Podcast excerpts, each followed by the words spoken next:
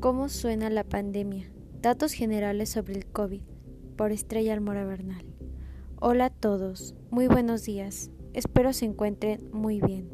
El día de hoy estamos pasando por una época muy complicada debido al COVID-19, un tema de gran polémica que se ha dispersado por todas partes del mundo, un virus letal de casi 35%.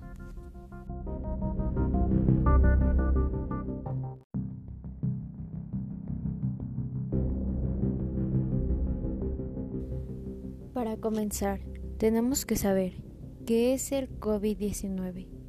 El COVID-19 es una enfermedad infecciosa que apareció por primera vez en China en el diciembre pasado. Existen muchas teorías sobre su aparición, como que empezó por un murciélago o que fue un experimento para disminuir a la población. Puede contagiarse fácilmente cuando se estornuda o tose, dispersando pequeñas gotas de agua por el aire o bien cuando una persona infectada presenta síntomas. Puede tardar de 2 a 14 días aproximadamente. La OMS estableció 5 grados de severidad, moderada, severa, distrés, respiratorio agudo, sepsis y shock séptico. Los pacientes reportados han presentado síntomas como enfermedades respiratorias, fiebre, tos y disnea estos síntomas varían también de acuerdo a la edad de la persona.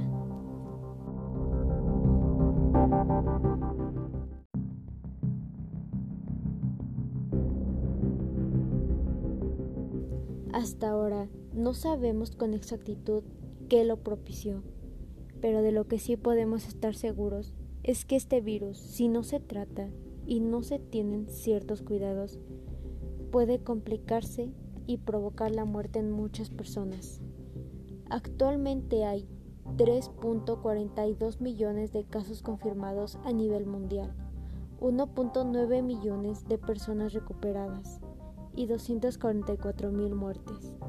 En nuestro país hay 23.471 casos confirmados, 13.447 personas recuperadas y 2.154 muertos las estadísticas cada vez aumentan más.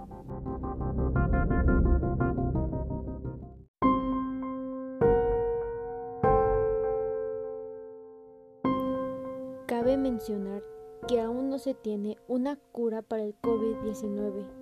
El único tratamiento, según Mayo Clinic, son analgésicos, medicamentos para la tos, descanso y muchos líquidos.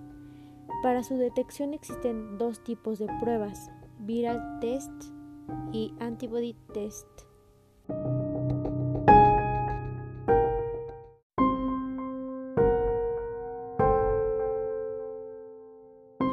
A nivel mundial, todos los países están tomando medidas preventivas como aislar a los contagiados para evitar que se propague el virus y aumentar el número de personas infectadas.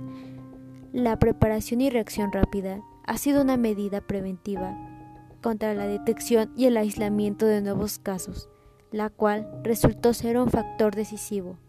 De igual manera, promueven las medidas de higiene, las cuales son fundamentales.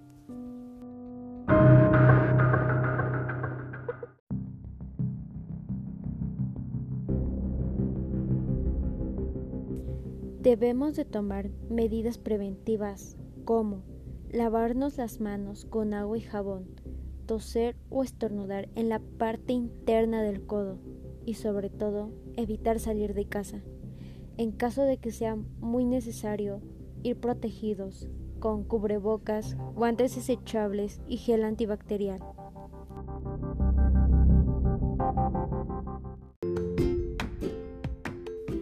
No obstante, durante la pandemia también han ocurrido cambios a nivel mundial en la naturaleza que se han vuelto benéficos, dejando a la flora y fauna explorar espacios dejados por los humanos.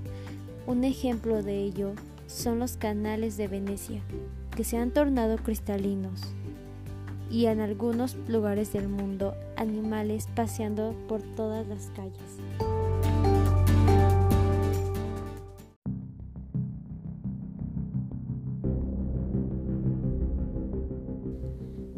Por la calle, en redes sociales, en casa, la gente tiene miedo. Tiene miedo de que esta enfermedad llegue a ellos. Las noticias son cada vez más preocupantes y a veces modificadas por los mismos medios. En las calles hay más delincuencia, pero así como la hay, también hay personas que luchan día a día por llevarle un alimento a sus familias. Es momento de hacer conciencia, pensar en nuestra familia y seres queridos, que al terminar la cuarentena cambiemos de perspectiva, valorar más el tiempo que tenemos y ser más afectos con las personas que nos rodean, porque nunca sabremos cuándo las veremos por última vez.